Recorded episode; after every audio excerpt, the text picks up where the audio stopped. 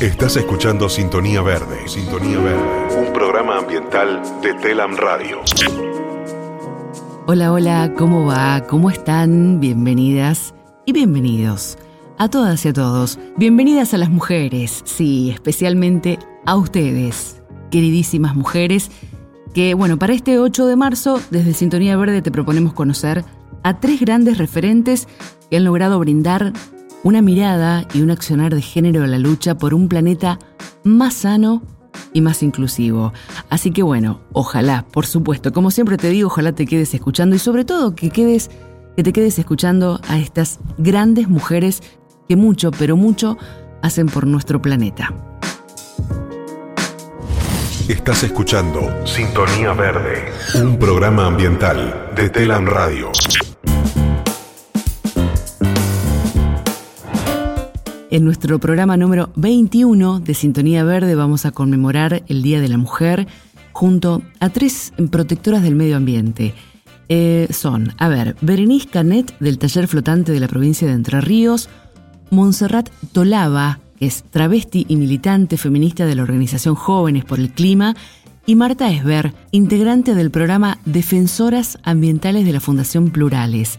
Así que si querés saber por qué la participación de estas mujeres es crucial para el cuidado ambiental y qué aportamos a esta lucha, no, no, no, no bajes el volumen, al contrario, subilo o acércate un poco más y quédate con nosotros escuchando porque de verdad que el programa de hoy es muy, muy interesante. Bueno, antes de comenzar a escuchar a nuestras excelentísimas invitadas, nos pareció importante recordar Em, que previamente a que Naciones Unidas establezca el 8 de marzo como el Día Internacional de la Mujer, allá por el 75, desde hace más de 170 años, las mujeres venimos bregando por tener los mismos derechos civiles, laborales, sociales, políticos y religiosos que los hombres.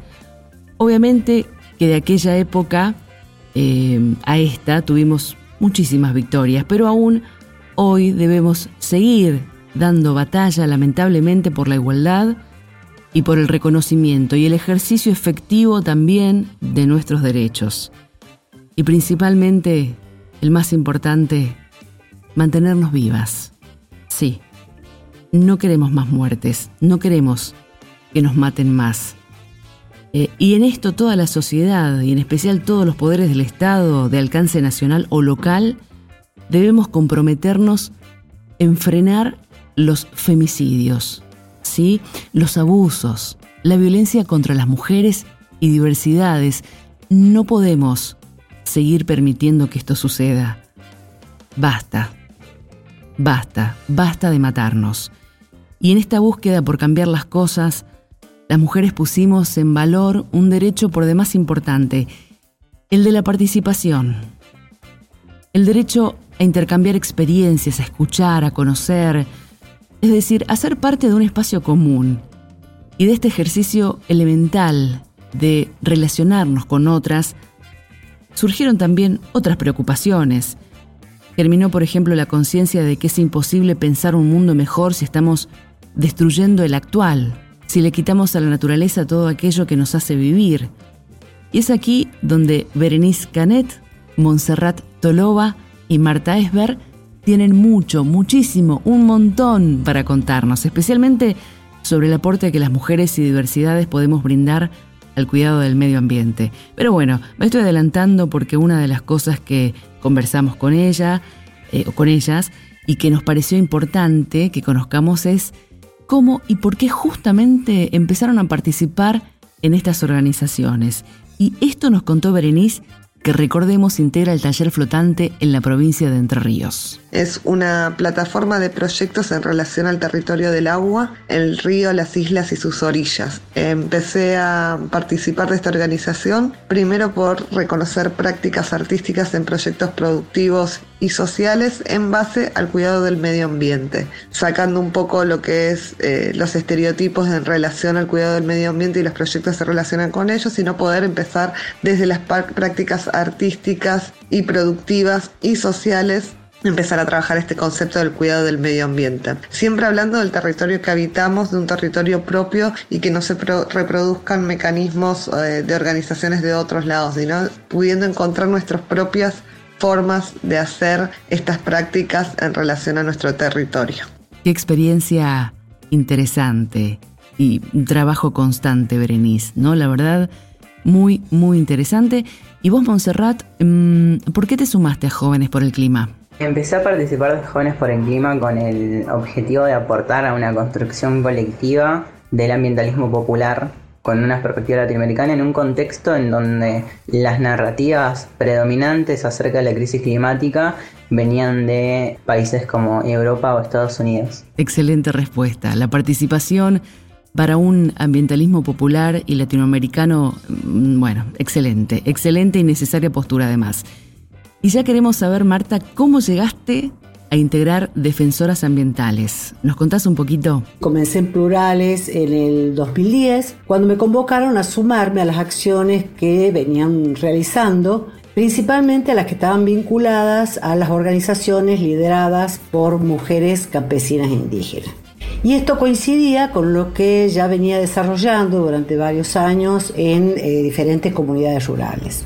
Primero me incorporé eh, inicialmente a las actividades que daban impulso y fortalecimiento al colectivo de mujeres del Chaco Americano en Argentina, Paraguay y Bolivia y posteriormente y hasta la actualidad estoy vinculada al programa de defensoras ambientales de carácter regional. Bien, Marta, la verdad es que no sabíamos que el programa tenía alcance regional. Eh, bueno, desde acá, por supuesto, nuestras felicitaciones y un aplauso para cada una de ustedes, ¿sí?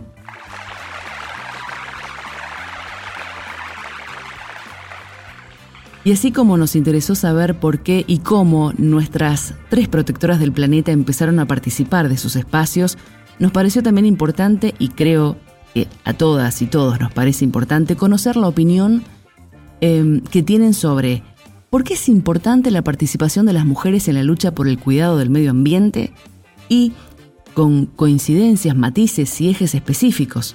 Bueno, soy terrible, ¿no? Les estoy eh, spoileando un poco las, la respuesta. Perdón, es que hablamos muchísimo fuera de aire y, me parece súper interesante que lo cuenten. A ver, escuchemos a Montserrat Toloa mejor. La participación de las feminidades en la lucha por la defensa de, la naturaleza, del medio ambiente es eh, histórica. Digo, creo que a lo largo de la historia latinoamericana han sido, se han construido referencias de mujeres en los territorios que han encabezado luchas por esa defensa del territorio y en la actualidad en términos de movimiento también me parece que son importantes las representaciones en términos políticos y territoriales para no invisibilizar una lucha que está sucediendo y que es encabezada por, por nosotras. Claro que sí, coincidimos, una lucha que como decíamos venimos dando las mujeres desde hace muchísimos años y que por supuesto seguiremos dando, ¿no? Y para vos, Marta, ¿por qué es importante la participación de las mujeres en la búsqueda de un ambiente sano?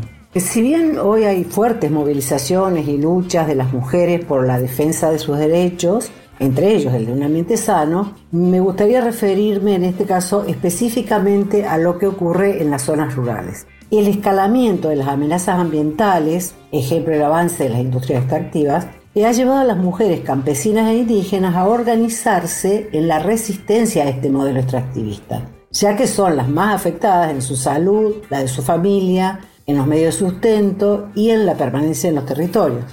Diría que son, las, eh, son quienes están en la primera línea de defensa de las tierras y territorios, sosteniendo estas luchas durante años, poniendo el cuerpo frente a las topadoras, frenando las máquinas de las compañías mineras o haciendo demandas en la justicia. También, y justamente porque viven día a día las problemáticas, son quienes eh, las denuncian y visibilizan, por ejemplo, la destrucción de los periglaciares en el norte argentino o el avance de la minería, también la, la contaminación de los humedales y la deforestación por el agronegocio. Pero me gustaría también destacar cómo contribuyen al cuidado ambiental, por ejemplo, con el uso altamente diversificado de los recursos con fines alimenticios, desde la agroecología, el uso de las plantas medicinales y la conservación de las semillas criollas. Un ejemplo más que concreto. Gracias, Marta. Y Berenice, para vos, ¿por qué es importante Básicamente la importancia de las mujeres en el cuidado del medio ambiente tiene que ver con la perspectiva diferente que pensamos nuestro territorio y que pensamos el cuidado, sacando esta forma patriarcal, extractivista, de reproducción inagotable, de utilizar los territorios hasta sacarle todo sin tener ningún tipo de cuidado ni miramiento, digamos. La mirada de la mujer y la participación de la mujer en estos lugares es totalmente diferente. El territorio no es un, nuestra tierra, nuestro lugar no es un, un territorio que solamente nos dé recursos inacabables, sino que es un lugar donde vivimos, es parte de nosotras y es lo que debemos cuidar, mejorar y defender muchas veces de estas miradas totalmente capitalistas de la, usurpación y de la producción y del saqueo de estos territorios. Qué grande, Berenice, exacto, de la A a la Z, porque es importante que participemos respuestas claras como el agua, como sabemos que tiene que ser, ¿no? Y ahora, como ya es costumbre en Sintonía Verde, vamos a escuchar un poco de música. Vamos a ponerle una pausa a estas entrevistas tan interesantes del día de hoy y vamos a escuchar algo de música. Eh, Juancito Coria no está, le mandamos un beso grande a él y a su familia, ojalá que esté todo bien. Eh, y hoy, en su reemplazo, está el gran, el gran Seba Sidi. Un placer, Seba, compartir con vos este rato.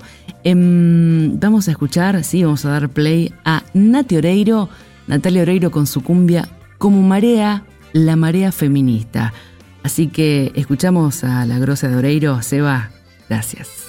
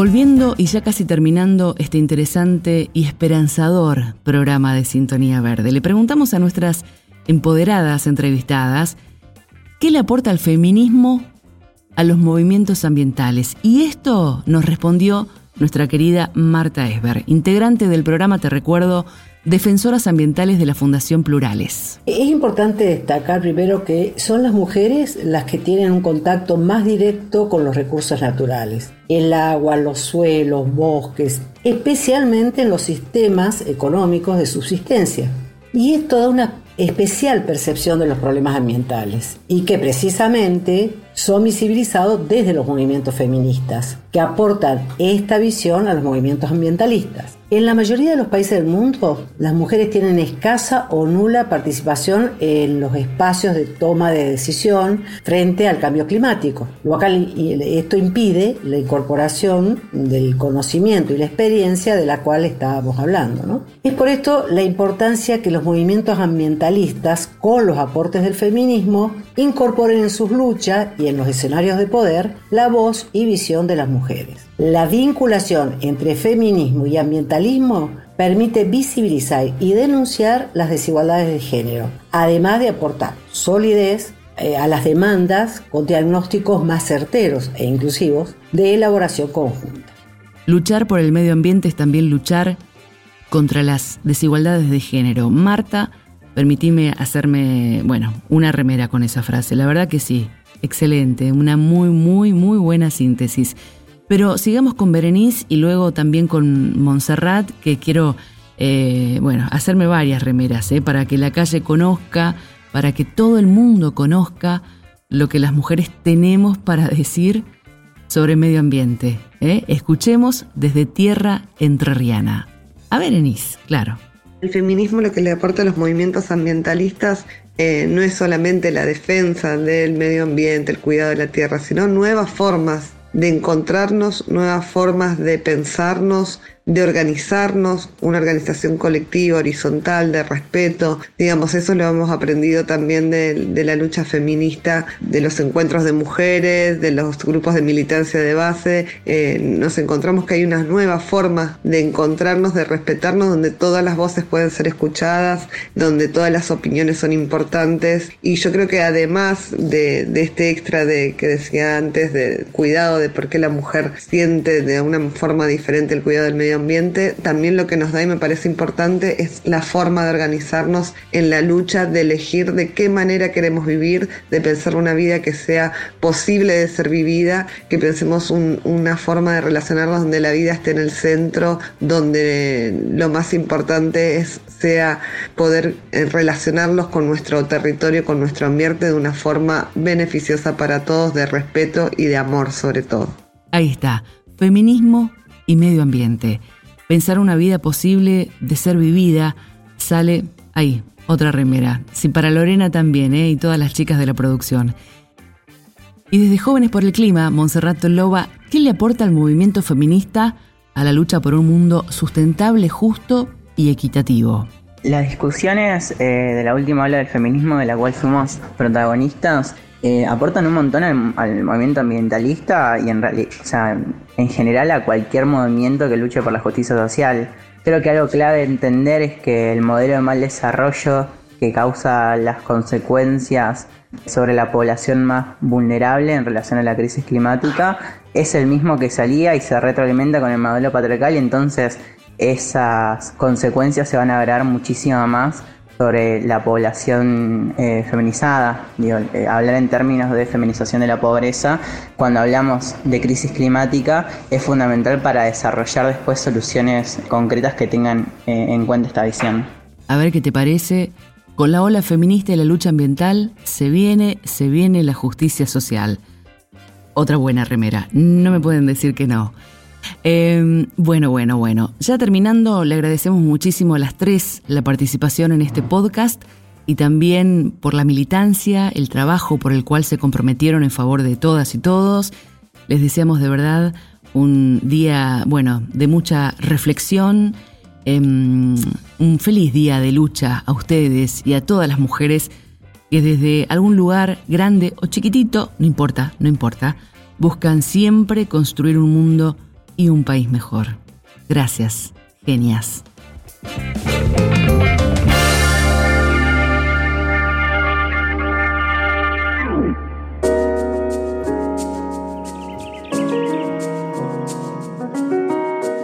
Bueno, estimadas y estimados, llegamos al final de nuestro programa número 21.